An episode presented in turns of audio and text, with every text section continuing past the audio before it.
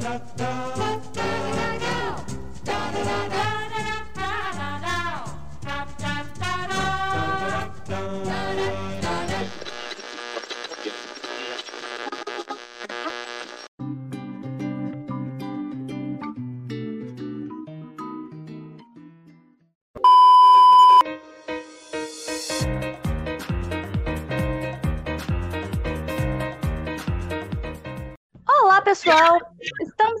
para mais um podcast, o nosso Otacast. Hoje nós estamos com o K-Square, que eu apelidei assim, que hoje nós estamos aqui com a Camila, 18 Olá. Camila. Olá! Tudo bem com E- você? A Carol, Oi, gente. tudo bem? O tema hoje vai ser Coreia do Sul. É, tanto o K-pop, que muita gente ama e começou a conhecer depois do boom do BTS, né? O boom do K-pop que teve mais visibilidade pro BTS, que também deu visibilidade na Netflix para os nossos queridos doramas. Camila. Oi. Boa noite, pai. E aí, é... Você quer começar, Camila? Ué, posso? A Alô? gente vai falar sobre algum dorama específico? Não. Porque você citou aí, né, na Netflix sobre os, os K-dramas, né? E de fato a Netflix está investindo muito pesado em produções coreanas, tá vindo com muita coisa bacana. Ela já tem comprado muitas produções também. Então, tipo assim, o catálogo de, de drama da Netflix tá assim, gigantesco. É verdade. Tem muito programa lançando no Netflix. né? E o que eu acho legal é que não abriu espaço só para os K-dramas, sabe? Eles abriram espaço para as produções orientais de uma forma geral. Você encontra muito lacorne, muito K-drama, de uma forma geral.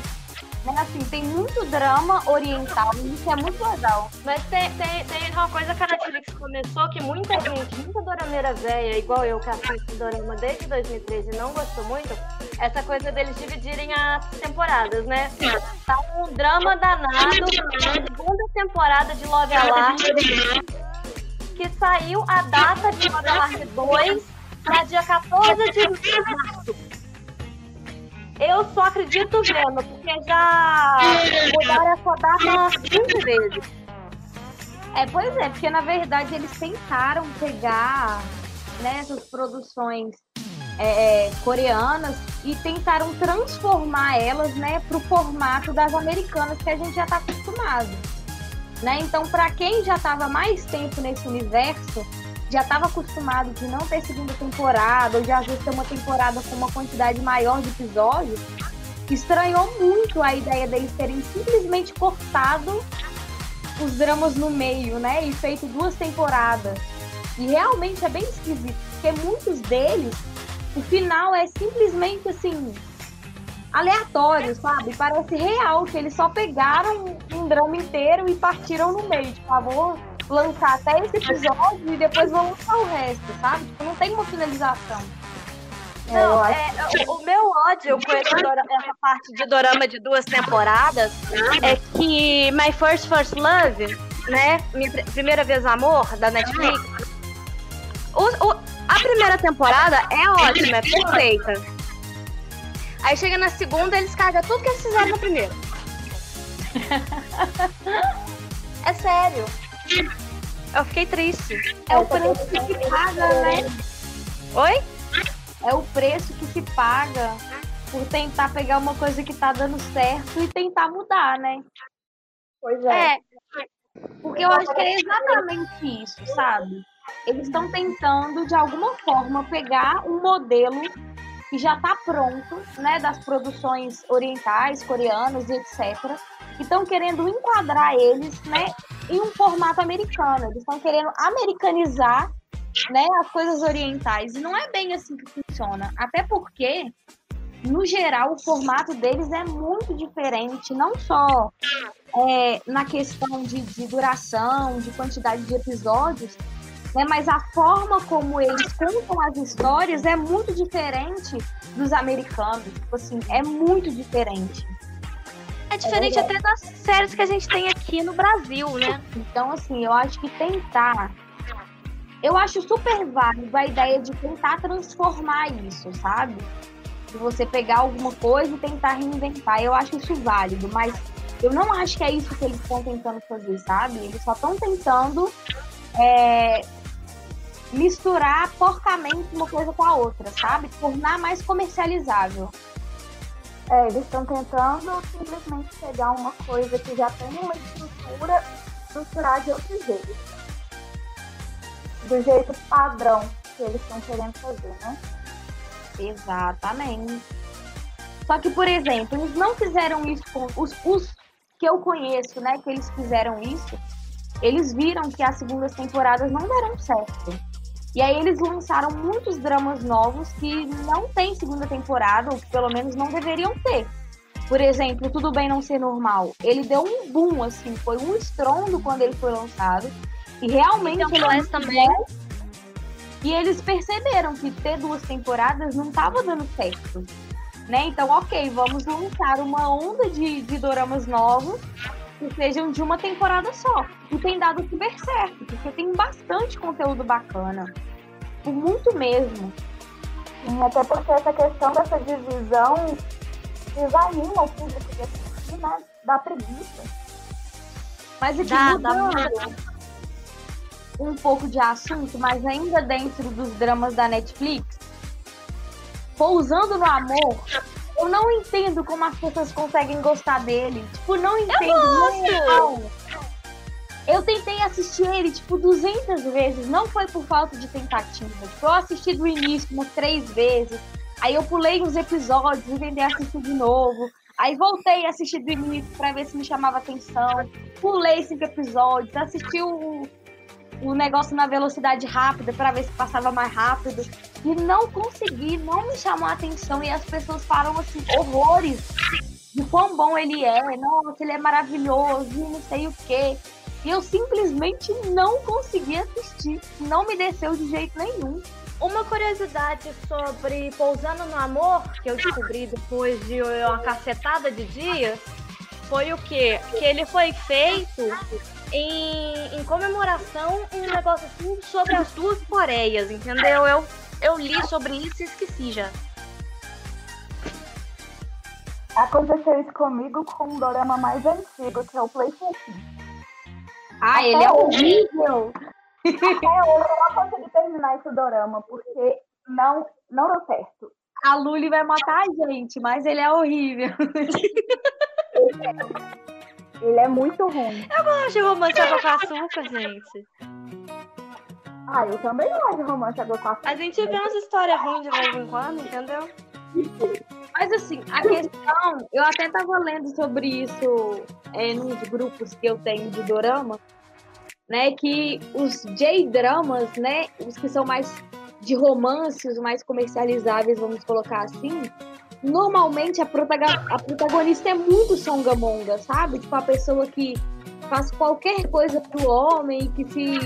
Sabe? Esse tipo de personagem que não tem é, é, personalidade, sabe? Ela é, está ali só para servir ao protagonista, sabe? E tudo que ele mandar ela fazer, ela vai fazer, e normalmente ela é super atrapalhada, e aí o protagonista vai é, xingar ela, vai brigar com ela, vai fazer bullying com ela, vai falar que ela é isso, que ela é aquilo, pra depois ele perceber que tá gostando dela, sabe? Normalmente ele é rico e ela é pobre. Exatamente. então, assim, não que não exista, é, não que não exista é, esse tipo de padrão nos K-dramas ou nos, no, no, nos, nos chineses e etc, né? Mas que nos J-dramas eles são assim muito mais escancarados, sabe? Eles são muito mais é, é, violentos, vamos colocar assim, sabe? Nessa forma de expressão deles. Mas é porque também a, a mulher japonesa, né? Se você olhar culturalmente, ela é feita para ser submissa. Ela é criada para ser uma mulher submissa. E hoje, hoje em dia isso não funciona. é um remake de Itazura na Kiss, que é uma história tão amada, tão refeita, né? Tão reproduzida, ele não deu certo nem na Coreia. A história é que nem fizeram a versão pra ver se os coreanos gostavam e nem os coreanos gostaram. Mas assim, eu não. O que não é que a história não me chame a atenção, não foi essa a questão, sabe?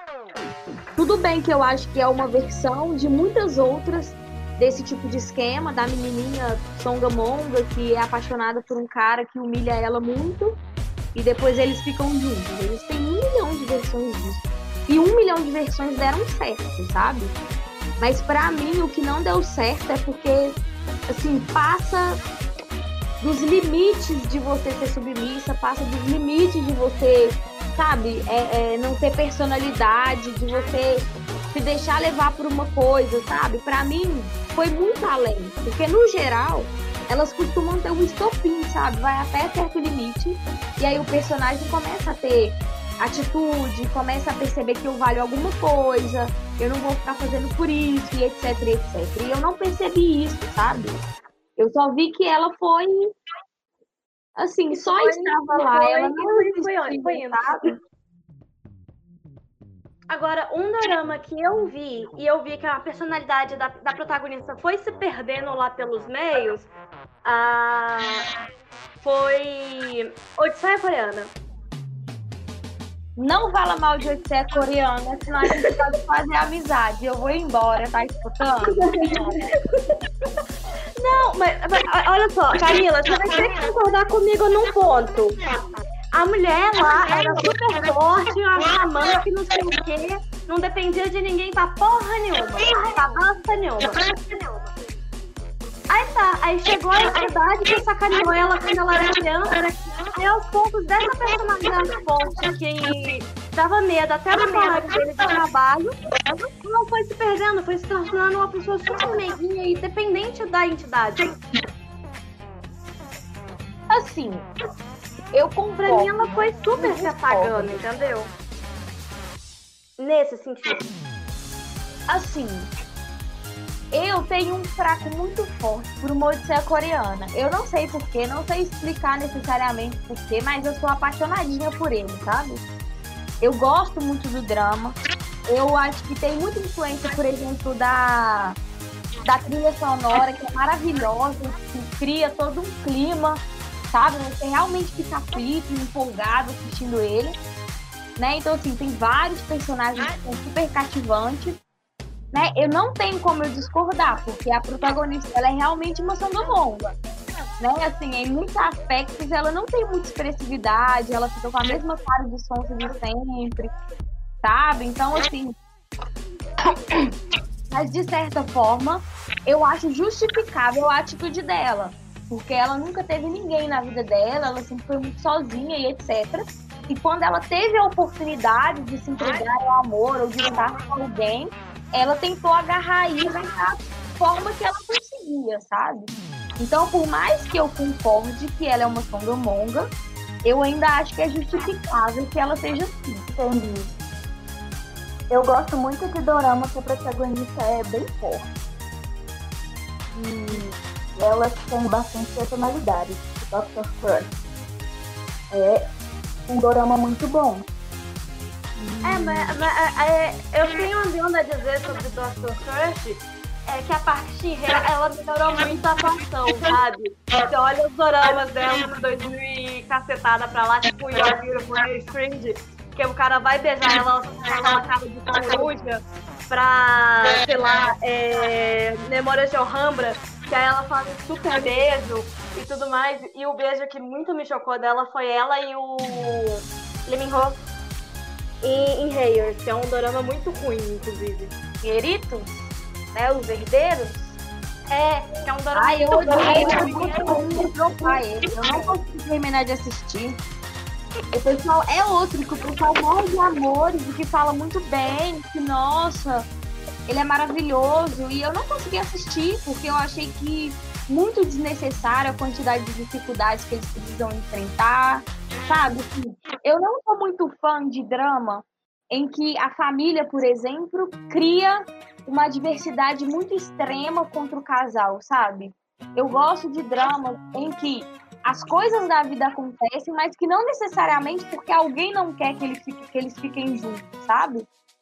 Esse negócio de família tentando separar, nossa, me dá nos nervos, porque eu fico com muita raiva, eu fico pensando, gente, será que é possível que existe um pai e uma mãe tão ordinário que nem esses? Eu fico com uma raiva de verdade. É tipo então, essa decisão que, a, que, a, que, o cara é rico, a menina é pobre, aí a sogra pede pra encontrar a menina, entrega um, um, uma cacetada de dinheiro pra ela, fala, não, eu prefiro meu filho do que essa fortuna aqui na minha mão. Aí a mulher vai lá e joga um copo d'água na cara da mocinha. É, e isso tem jeitos diferentes, né? Por exemplo, Jardim de Meteoros, é assim, do cara rico que apaixona pela pobre, e aí a família tem que separar, então eu vou te dar dinheiro para você se separar dele, como se dinheiro resolvesse tudo sabe? Então, assim, tem diversos dramas assim. E eu não sou muito, não. Por exemplo, de todos os, os jardins de meteoro da vida, né? E os que lançaram. É... Flowers. Isso. Eu prefiro o Jardim de Meteoros, né? Que é a versão chinesa. Eu é, achei. Você só começa a assistir, morre no meio do caminho, aí chega no final, entendeu? Porque tem 50 episódios. Na verdade, eu acho que entre o coreano e o chinês, eu acho que os dois têm os prós e os contras. Por exemplo, o chinês, eu achei ele mais leve, a, a violência não é tão explícita quanto o coreano. Eu achei o coreano, nessa questão de violência, ele mais pesado. Né? Mas é, o chinês ele é muito mais longo, então ele conseguiu estender um pouco mais a história, então pro meio e pro final já tava meio perdido, sabe? Não tinha muito sentido continuar assistindo. Né? Então acho que os dois têm os prós e os contras. Ah, né? porque você nunca viu a, a, a, as três partes de Hannah Aridango. Eu vi o primeiro, eu comecei a assistir o segundo, desisti no meio do caminho e não vi o terceiro filme. Eu tentei assistir, só que eu achei que ele era muito antigo e eu tenho um, um trem assim que eu me incomoda muito, muito, muito antigo, sabe? Tipo, porque a qualidade fica muito ruim e isso me incomoda. Então eu tenho um pouco de. O que me incomoda em Menor Double é que eles são muito mais. Tipo assim. É, a, a, a, a, é muito mais sunga-munga do que, do que no Boys of Flowers que veio depois. E outra, esses também é um exemplo da menininha que era super foda, super forte, que tava lá fazendo acontecer, e, sabe, assim, sou eu e pronto, acabou. E no final tá lá lambendo saco de homem, sabe? Perdeu completamente é, a personalidade. Chorando todos os episódios, porque eu te amo e não dou conta de ficar sem você. Sabe? Eu acho de drama muito extremo, principalmente quando se trata de, de adolescentes, de jovens. Estou morrendo literalmente de amor por você e se eu não ficar com você, o mundo acaba. Sabe? Eu acho muito extremo esse tipo de coisa. E passa uma, uma mensagem muito ruim também, né? Porque levando em conta que a maioria das pessoas que assistem são jovens, é, passa pro menino que assiste a questão de que ele tem que ser babaca e pra menina que assiste a questão de que ela tem que ser submissa. Pois é. E isso assim, né? Desde sempre. Os dramas mais antigos, eles são muito mais escancarados esse tipo de atitude, né? Os mais recentes, eles estão dando uma renovada, sabe? Eles já estão percebendo que esse tipo de, de história não está mais fazendo tanto sucesso quanto fazia antigamente, sabe? Do cara que é extremamente babaca, né? Que é o machão e a menina que tem que ser a fofinha, submissa, que aceita tudo e etc. Né? Que esse tipo de, de história não está rendendo tanto quanto rendia antigamente. Hoje em dia tem muita história da mulher que eu sou foda pra caralho e é isso, sabe? Eu que vou fazer acontecer. E se o homem quiser estar do meu lado, que fica. E se não quiser, tô nem aí, sabe? Eu é. acho que tem dado muito mais é certo. Tipo, tipo, você chegou a ver O Rei Eterno? Sim. Assisti. A protagonista, ela, ela começou forte e terminou forte. É, aliás, começou sem saber o que estava acontecendo e, e, terminou da mesma forma que no começo. Mas, por exemplo, um drama muito bacana, muito bacana, é Mystic Pop-Up Bar.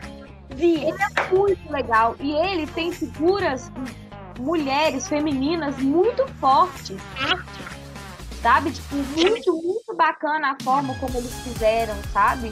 A dona do bar, que eu não sei falar o nome dos personagens, eu não lembro, sabe? Mas a dona do bar, ela é fortíssima, sabe? Assim, um exemplo de pessoa se seguir de diversas formas.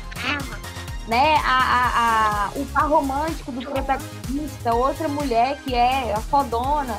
Só que, por exemplo, uma coisa que me incomoda muito é porque normalmente eles representam uma mulher forte só como aquela mulher que sabe lutar, que é durona.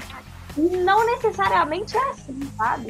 Você pode ser forte no sentido é, é, emocional, né, de ser decisiva e, e, etc. E não precisar ser forte no sentido físico, né? E normalmente quando eles representam uma mulher forte, eles representam como uma mulher forte fisicamente, não necessariamente tem que ser assim. Ai, assisti um dorama ótimo esses dias atrás. Chama Signal, tá na Netflix. Tem uma policial lá que ela é do caramba. Eu tive mais. Eu, eu gostei mais dela do que do protagonista da história. Muito bom. Ele, ele é um dorama que, tipo assim, os dois primeiros casos, tipo assim, eles tratam. Eles, eles tratam tipo uns quatro casos, sabe? Só que os dois primeiros, eles são baseados em casos reais que aconteceram na Coreia do Sul. Aí eu, eu achei. Não gosto desse tipo de drama, não, sabe? Eu gosto de drama mais amorzinho. Não, tipo assim, fizeram. É, pegaram esses dois casos, fizeram uma coisa baseada neles, mas não são os fatos mesmo, reais, assim, que aconteceram, só pegaram, tipo assim. O, igual o primeiro caso, foi que uma criança que ela foi sequestrada da vida real. Foi uma, uma criança que foi sequestrada por uma mulher grávida.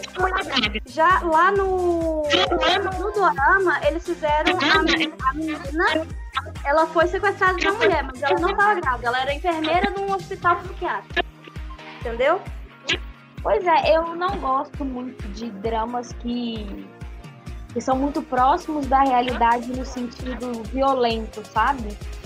Porque eu sou uma pessoa que eu sou muito empática nesse aspecto. Então, quando eu vejo alguma coisa, um crime muito violento, alguma coisa assim, mesmo que seja na ficção, eu fico muito é, é, mexida com isso, sabe?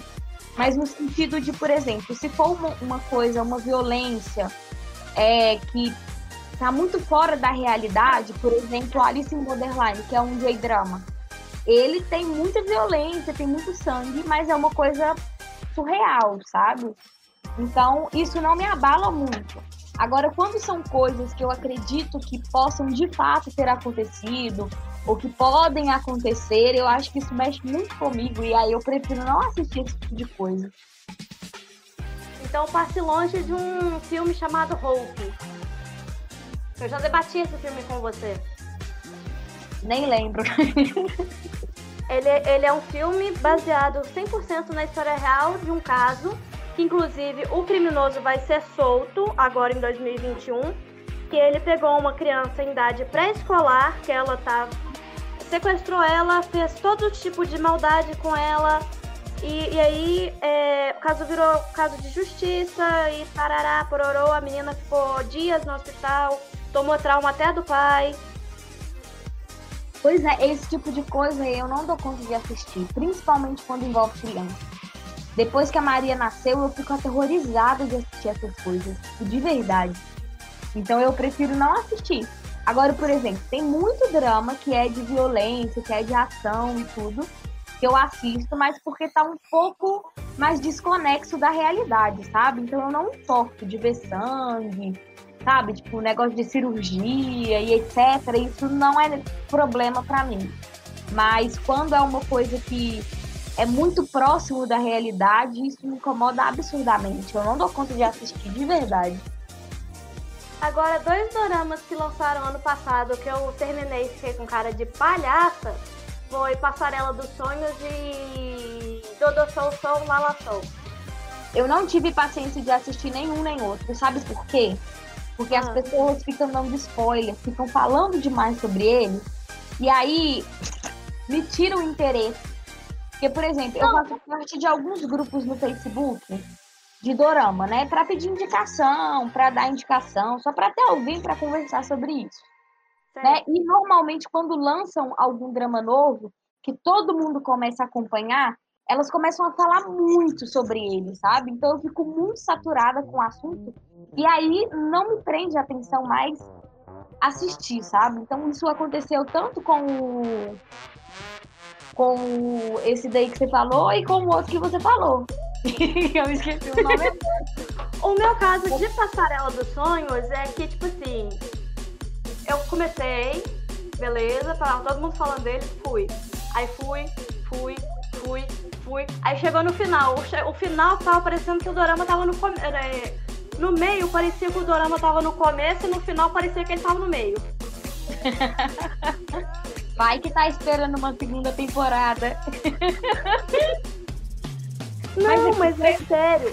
O, o término do casal de Passarela dos Sonhos é a coisa mais tosca que eu já vi na minha vida. De tipo assim, o cara ele começa a, a ficar famoso, né? Lá na historinha dele lá, porque ele era um modelo que virou ator. Ele começa a ficar famoso. Vai dar spoiler um... no final? Não, você... Você é muito mal. Vou dar um spoiler do final. Vou dar um spoiler sim, porque foi ruim. É, aí chega, tipo assim, ele tem uma namoradinha que é maquiadora e ela é fã dele. Aí chega no episódio 14, ela vira pra ele e fala assim: Olha, eu quero terminar. Ele vira e fala assim: Por quê? Tipo, a gente tá super bem. Ele vira e fala assim: é, Ela vira pra ele e fala: Não, é porque você no começo do nosso namoro, você falou que nunca ia pedir desculpas para uma pessoa que você ama. Olhe quantas vezes você pediu desculpas pra mim. E vai embora. Ah, muito tosco. Nossa. É. Tudo bem que tá lógica o que ela falou. Mas. Sabe quando você, olha assim e fala assim, velho, e aí? Não acredito que eu assisti 14 episódios para chegar nisso. é.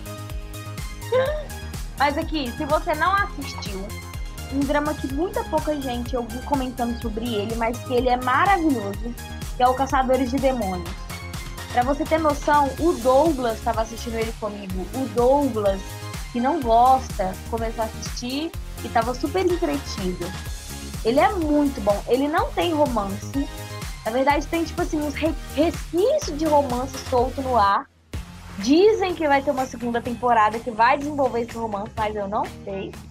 Mas ele é muito legal. Ele tem ação, ele tem comédia, ele tem um drama familiar, tem serial killer. É muito legal. Assiste que você não vai se arrepender. Ele é maravilhoso e quase ninguém tá comentando sobre ele, quase ninguém assistiu ele. E ele precisa de Caçadores de Demônios. Ah, eu nunca ouvi falar mesmo. Ele é muito bom. Depois eu procuro. Ele é da Netflix. Ele realmente vale a pena assistir. Sabe? Assim, eu assisti quando estavam lançando ele. E eu fiquei de verdade ansiosa para chegar o próximo final de semana para saber o que que tinha acontecido, porque cada episódio eu ficava mais empolgado, sabe? Eu, eu gosto desse tipo de drama, sabe? Que te deixa com aquele gostinho de quero mais pro próximo episódio te dá vontade de maratonar. Nossa, eu preciso terminar de assistir isso. Esse tipo de drama é bom. Tem um drama que ele dá muito quentinho no coração, que é o, o da Raposa de Nove Caldas. O novo ou o velho? O antigo. Ah, o velho. O antigo. É. Eu, ele me dá muito quentinho no coração. É o é Minha Namorada é um Gumiho. Isso.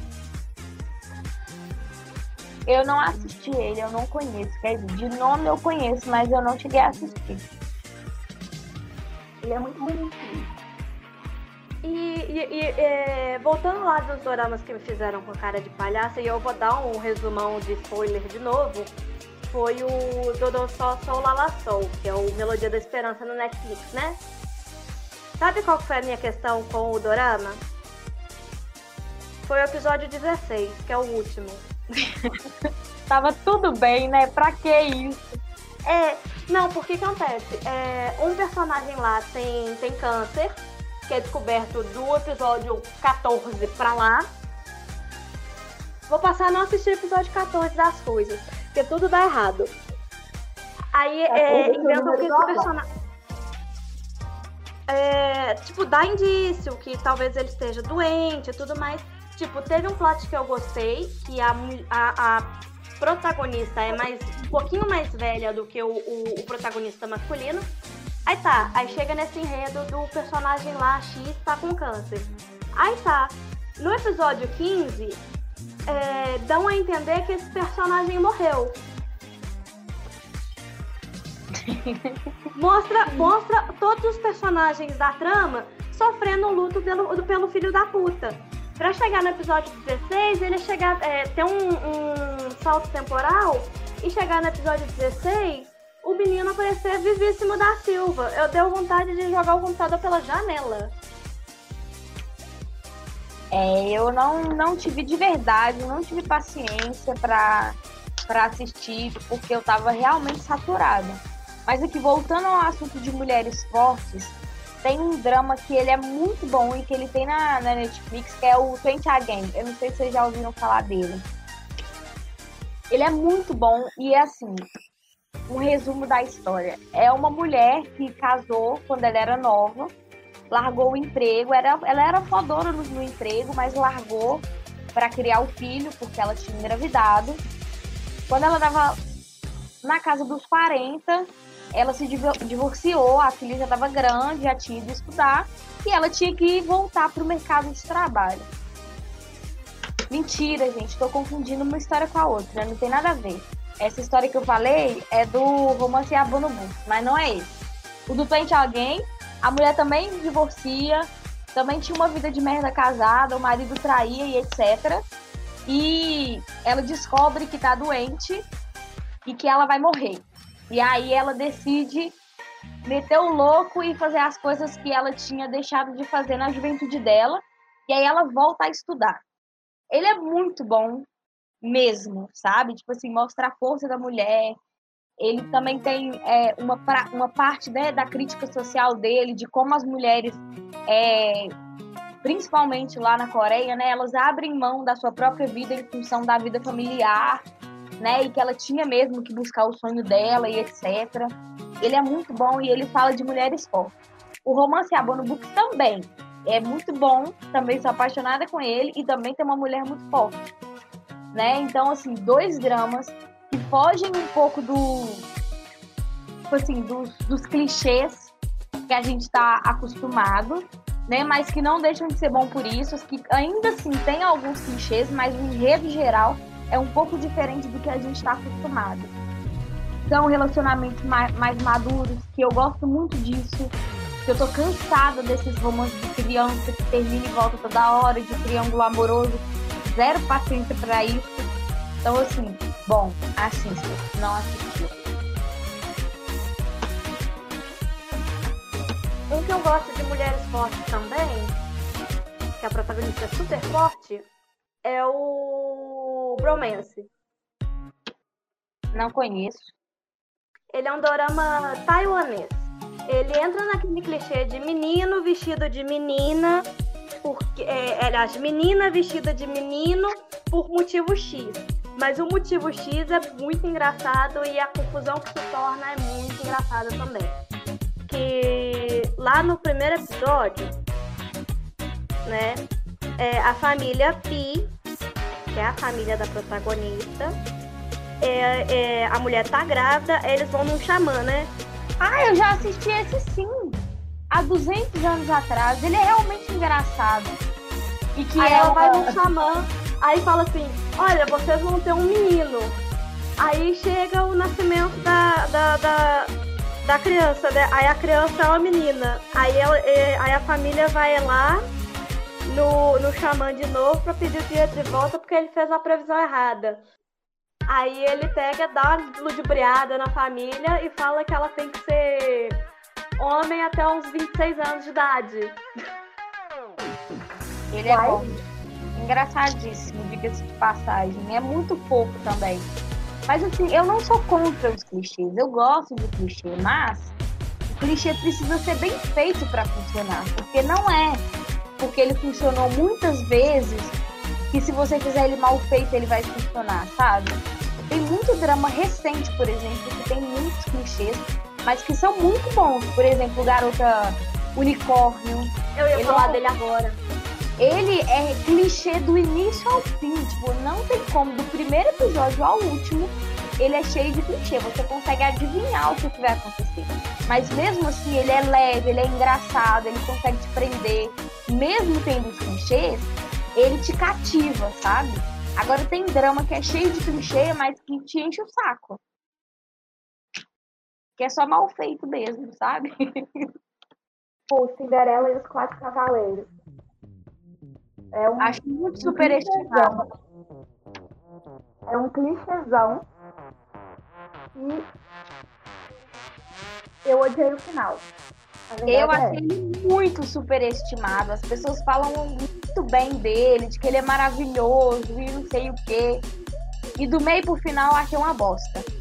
O início é legal, me prendeu, achei interessante, mas sabe, assim, alguma coisa que eu não sei te dizer especificamente, me fez ficar muito incomodada com ele. E eu realmente achei uma bosta final. Real. tipo assim. Acho muito interessante mesmo. O que me incomodou muito nele foi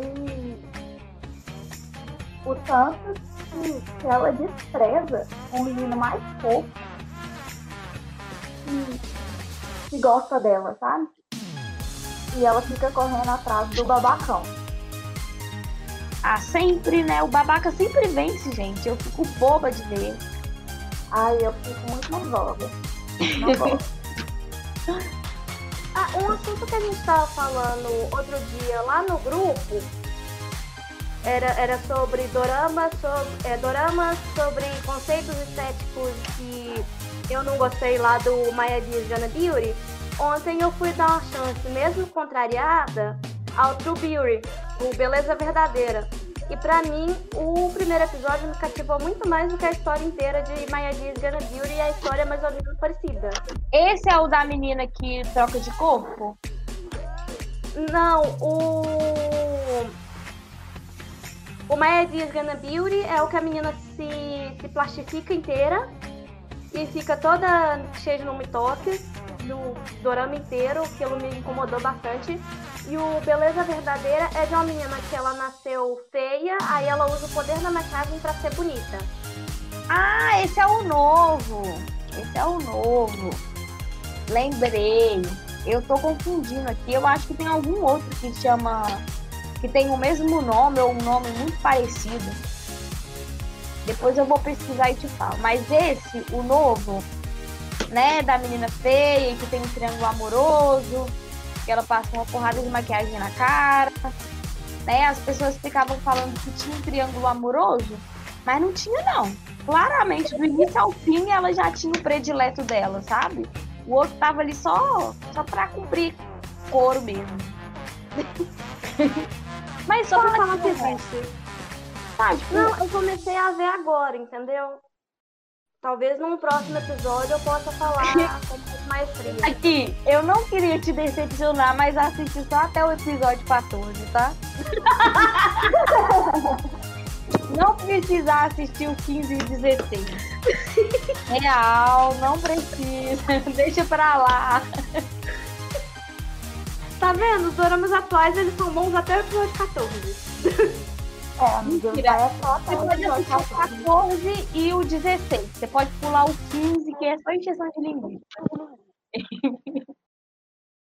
Uma cena que eu vi que viralizou de True Beauty foi a cena da protagonista lá, que eu esqueci o nome dela, mas também não importa. é, dançando Maria da Ra... da Ra... Como é que chama? A menina lá do Mamangu. Como é que ela chama, Carol? Não sei. É Rausa?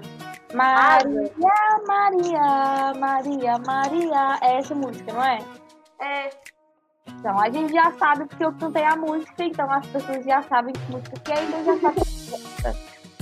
Eu não sei falar o nome da, da- da- dessa mulher, é igual o, o dorama lá que, o, que, o, que eu assisti.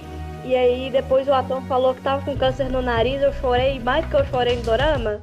Eu não sei que drama é esse, não. Chama é, Paixão Incontrolável, eu não sei falar o nome da história. Controlável não é para.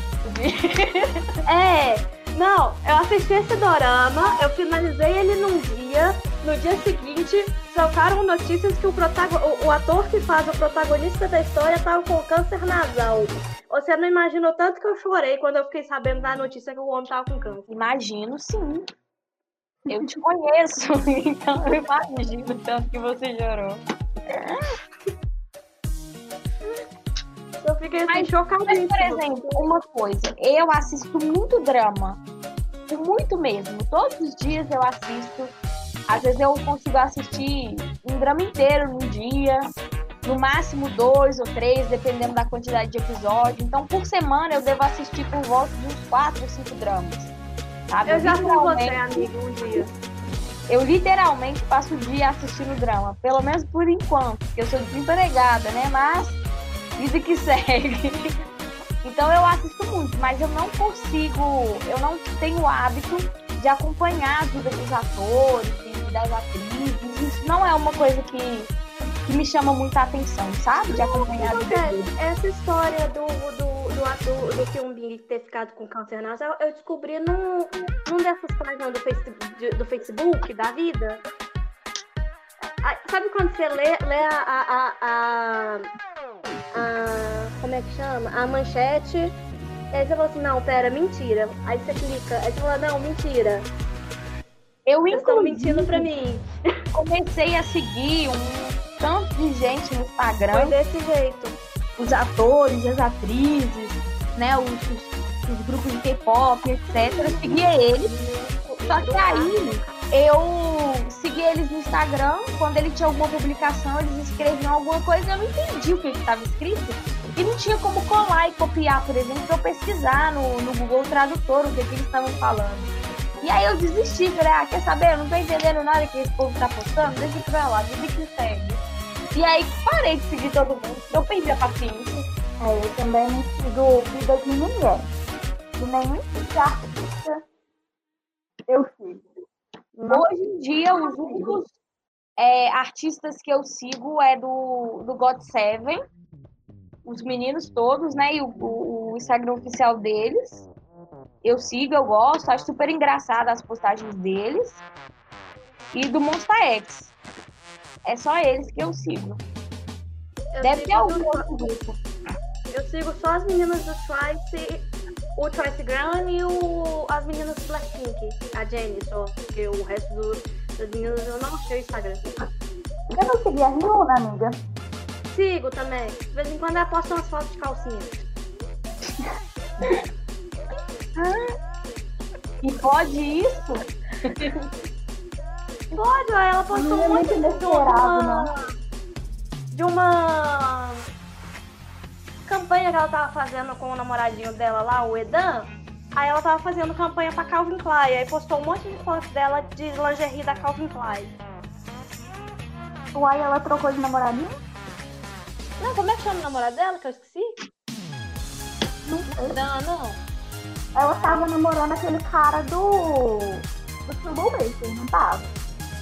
Mas Tá com o mesmo cara até hoje. Ah, tá. Então é ele mesmo. Eu não sei o nome dele, não. Não eu sei. acho que não. Edown, alguma coisa assim.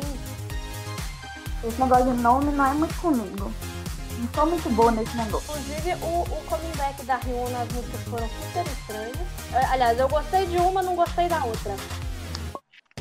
Eu achei a coreografia horrível.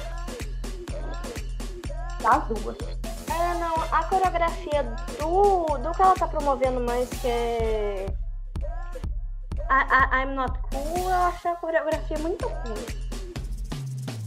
Aí eu achei todas as coreografias horríveis. As músicas eu achei até legal. Mas Não, tem, tem umas músicas que, tipo assim, é, você, você escuta uma vez, você acha estranho. Você continua, é, você continua escutando, fica mais ou menos. Tipo, o meu caso é com o Flower Shower da, da Ryuna também. Na primeira vez que eu escutei, eu falei assim, velho, isso não é a cara da Rihanna. Aí depois, num dia qualquer na rua, eu tava lá, tem a falar shower. Também não gosto dessa música, não. Também não gosto dessa música dela, não. Você gosta da véia, né? Eu gosto das véias. Eu sou, sou das antigas. Eu gosto de grupo mínimo demais. Tem, tem, tem umas músicas super legais. Tem umas músicas super legais de, de antigas e tudo mais, esses dias aí pra trás, mesmo eu tava escutando Misei aqui em casa. Amo. Misei é muito amor. E, e Sister, né? Sister, Sister, você sabe que mora no meu coração. É, Sister. É Mas aqui vocês acompanham grupos novos? Por exemplo, o tal de N-Pen, N-Pen, sei lá como é que chama? Eu não. Não. Eu não acompanho, não. Eu conheço alguns novos só. É, na verdade, eu acompanho muito só o God e o Monster X mesmo, que eu gosto. Eu acompanho muitas músicas, principalmente God Seven. O Monster X não gosto de todas, não, gosto de algumas só. Ah, os é. grupos que eu acompanho são só femininos. É o Twice, o Blackpink, o Everglow, a Ryuna e só a mulher. É, o, o mais novo assim que eu conheço é o Everglow. E é o Dreamcatcher do Dreamcatcher. O Dreamcatcher ele me de vez em quando eu dou uma pincelada nele. Acompanhar, acompanhar, eu não acompanho, só o God Seven mesmo. Que eu comecei a escutar K-pop por causa dele. Né? E eu só escuto grupos masculinos, eu não gosto de grupos femininos. Né? Salvo exceções de algumas cantoras solo. Pachungá, a Jessie, etc. Mas. Oi, Maria!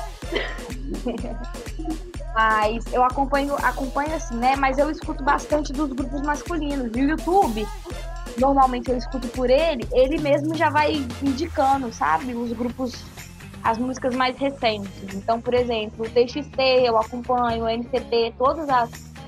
A, a, os, os, subgrupos deles, né? O, o NCT1, o 127, porque eu não sei falar os nomes em inglês, tá? Diga-se de passagem né? Então eu acompanho eles. Tem o, o chinês também, que o Lucas, que faz parte do NCT, também faz parte de um, de um grupo chinês, que eu esqueci o nome dele agora, que também faz parte do, do, do NCT, só que é o subgrupo chinês deles. Né? Eu também acompanho, acompanho assim, né? Escuto. O Onius, que é um grupo relativamente novo, é, o o, o Gravity, é, não sei, tem um bocado que eu escuto as músicas, eu inclusive tô sabendo de cor as músicas, de eu nem pensei que eu conseguiria. Já consigo distinguir, por exemplo, que uma coisa que eu tinha muita dificuldade de quando eu comecei a escutar era distinguir, por exemplo, qual música era de quem, sabe? Só de escutar a voz dos cantores eu não conseguia identificar se era grupo tal ou grupo tal. Hoje em dia, pela voz deles, eu já consigo distinguir. Assim, gente, eu, eu não consigo até hoje. Eu consigo dos grupos femininos. Eu, eu escuto mais. Mas dos masculinos até hoje eu não consigo. Eu acho incrível isso, sabe? Quando a gente começa a escutar muito, a ver muito drama. Outro dia eu tava aqui conversando com o Douglas, ele me perguntou alguma coisa, Aí eu falei, Anio. Aí ele, hã? Eu, Anio. Aí ele, que? Eu falei. Aí ele, que que é isso, Camila? Eu, ah, deixa pra lá. Sabe? Então, tipo assim, a gente começa é, a reproduzir essas coisas sem perceber que a gente tá reproduzindo, sabe? Sim. Eu acho isso, assim, muito bacana. Inclusive, comecei a ter interesse de pesquisar mais sobre é, a Coreia e, e afins por causa dos, dos dramas, né? Então, assim, parece besteira, mas eu acho que eles estão abrindo uma porta muito grande, assim, de curiosidade, da gente de fato conhecer a cultura deles, sabe? E é muito bacana. É outro universo, é outra coisa, sabe? Tipo, é completamente diferente do que a gente está habituado aqui, seja no K-pop, seja no, nos dramas, sabe? É uma realidade muito diferente. E por isso, muitas vezes, a gente tem uma estranheza, sabe? Por exemplo, hoje no Brasil não existem grupos de pop que nem existe na Coreia, que a cada esquina você encontra um grupo de K-pop diferente, sabe? É, até tentaram um tempo, né? No Brasil. Sabe? Grupos onde você tem pessoas que cantam e dançam e, e sabe, no caralho a quatro, porque eles fazem um pouco de tudo, né? São extremamente talentosos eles passam a vida uhum. deles inteira trabalhando por causa disso, sonhando com isso. Desde que eles nascem, eles já estão se preparando para fazer esse tipo de coisa, sabe? Então, aqui no Brasil, você uhum. encontra, por exemplo, é, Anitta, que, por mais que seja diferente, né, mas tem um pouco, é um pouco mais próximo do K-pop, por exemplo, no quesito de cantar e dançar ao mesmo tempo, dos clipes de música, né, que tá um pouco uhum. mais próximo deles, mas mesmo assim ela é uma cantora solo, não é um grupo que faz sucesso, sabe? Eles tentaram lançar os tempos aqui no Brasil, né? Durou um pouco tempo. Quase nada, tipo uma música, né, que fez sucesso. O Ragatanga fez sucesso, explodiu, todo mundo cantava, dançava. E aí ninguém mais que, que, que eu acho que ajudou muito nesse boom do K-pop? O boom mundial? É essa farofa, sabe? De, tipo assim, que, que todo mundo tava meio órfão desde lá. É, Spice Girls e, e Backstreet Boys, essa farofa de grupos que cantam, dançam, parararará, tem coreografia pra seguir. E, e eu acho que outra coisa também que facilitou muito é a internet. É inegável que a internet teve, assim, é, uma influência gigantesca, sabe, nesse boom que teve. Porque, por exemplo, na nossa época de juventude de 15, 16 anos, a gente não tinha é, é, é formas, vamos colocar assim, tão fáceis de conseguir assistir um drama, de conseguir escutar uma música diferente. A gente comprava CD, sabe? Assim, era velha agora e, e, e só tem 10 anos. Sabe? Era muito difícil a gente conseguir é, é, assistir alguma coisa é, fora do que a gente estava habituado, tipo, do Brasil, e às vezes séries americanas que chegavam legendado pra gente, que tinha que baixar e ficar 200 anos esperando, encher o computador de vírus para conseguir baixar. Hoje, com a tecnologia que a gente tem, né, no, no quesito de, de proximidade, Instagram e etc., a gente já tem muito drama que a gente não consegue assistir porque não tem legenda, sabe? Ainda é muito difícil a gente encontrar dependendo do drama e etc. Lógico tem uma gama muito grande de opções, mas mesmo assim ainda é limitado essa gama de opções. Antigamente era muito maior a limitação, quase não tinha como. É verdade. Então acho que a internet ela veio assim é muito forte e o K-pop ele veio num boom muito grande porque pegou os jovens de hoje junto com a internet, sabe? Então a internet veio e os jovens começaram a escutar o K-pop. E é isso que deu o boom, porque a gente que é mais velho, né? Assim, não que eu me considere uma pessoa velha, não é isso. Eu sou nova. Mas para os jovens de 14, 13 anos, 15 anos, isso para mim que é jovem, né? Criança hoje em dia de 11, 12 anos já tem telefone, já tem Facebook, já tem Instagram, já acessa o YouTube sozinha. Né? Então, para eles é, se imaginarem sendo um grupo de K-pop, para eles gostarem, rola uma identificação muito grande, sabe? Tipo, essa questão de idol mesmo, porque eles criam essa imagem de uma pessoa num pedestal que é absolutamente intocada e que ela é perfeita. E eles são muito fofos, eles conversam com os fãs e eles, sabe, fazem brincadeiras e etc. E isso agrada muitos jovens sabe? É inegável isso.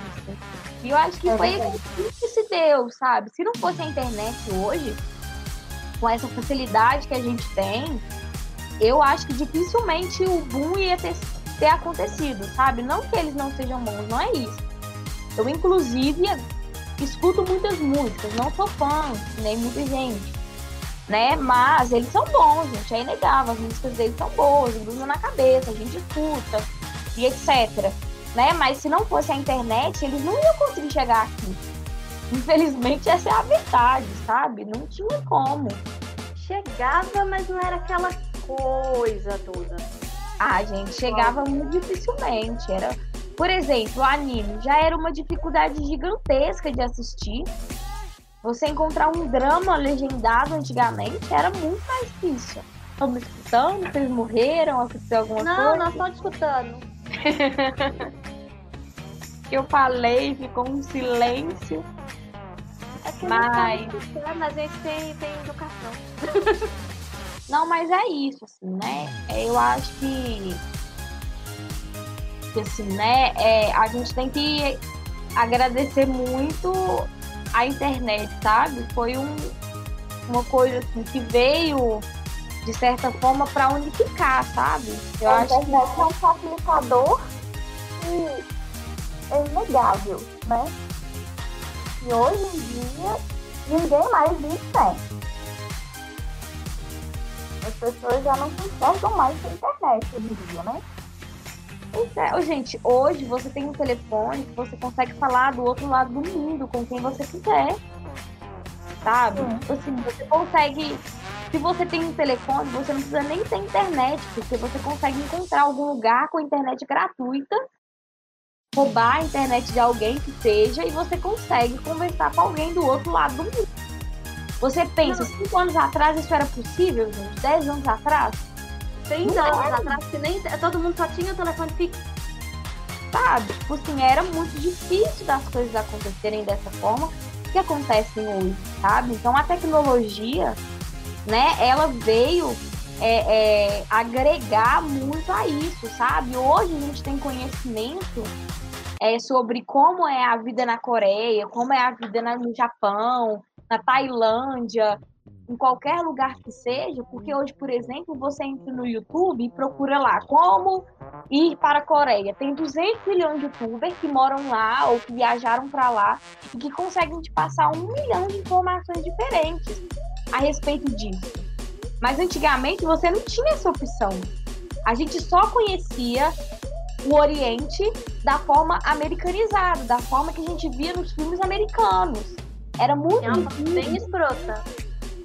Exatamente, era muito difícil a gente é, ter acesso a conteúdos que eram de lá e enxergar de forma objetiva como é a realidade de lá. A gente só conhecia Jack Chan, por exemplo. Né? Todo mundo. Exatamente. para você ver. E todo mundo, quando você fala, ah, eu gosto de, de K-pop, ou eu gosto da Coreia. Ah, e o Jack Chan? Sabe? Só sabem falar esse tipo de coisa, o pessoal mais antigo, né? O, o Bruce Lee, o Jet Li, o... os Lee da vida, todos eles. então, assim, há pouco tempo atrás, porque eu considero 10 anos pouco tempo, não é uma vida inteira, né? A gente só conhecia o Oriente pelas lutas. Né? Só os hum. filmes não era o filme de luta, era 200 de action diferentes fazendo a mesma coisa, tirando casaco, botando casaco. Hoje em dia a gente tem uma gama de opção gigantesca de conteúdo que a gente pode consumir que não seja é, ocidental. É verdade, gente. Hoje em dia a internet veio e abriu muito o, o conceito de mundo das pessoas, né? Porque veio para abrir a mente das pessoas de uma forma gigantesca. Hoje você tem conhecimento sobre o que você quiser. Está dentro da internet. Exatamente. E não só em relação é, a cultura oriental, não, sobre K-pop ou ou K-drama e etc. Mas hoje em dia todo mundo tem acesso a muitas informações o tempo todo. Se você quiser construir uma casa, você pode ir no YouTube e pesquisar como construir uma casa. Vai ter um tutorial de como construir uma casa. Sabe? Não, então... tem, tem, tem aquele pessoal indiano que constrói casa com areia. Sim, com barro, que fica cavucando e monta um casão, uma piscina, um não sei o que lá com barro. Sabe? Então, assim, hoje é, a gente tem muito mais informação do que a gente tinha antigamente. Isso também é um problema, porque muitas vezes a gente não consegue filtrar a informação que chega na gente. Por isso tem tanta gente babaca no mundo. Né? Mas é inegável que também é uma coisa positiva. Pessoal, o papo tá muito bom, mas vamos, vamos deixar essa conversa de K-pop pra gente abranger numa próxima vez? Então tá bom. É... Eu vou encerrar aqui o podcast aqui nosso. A gente fica para uma próxima vez. Beijinho, galera. Tchauzinho. Beijos no coração.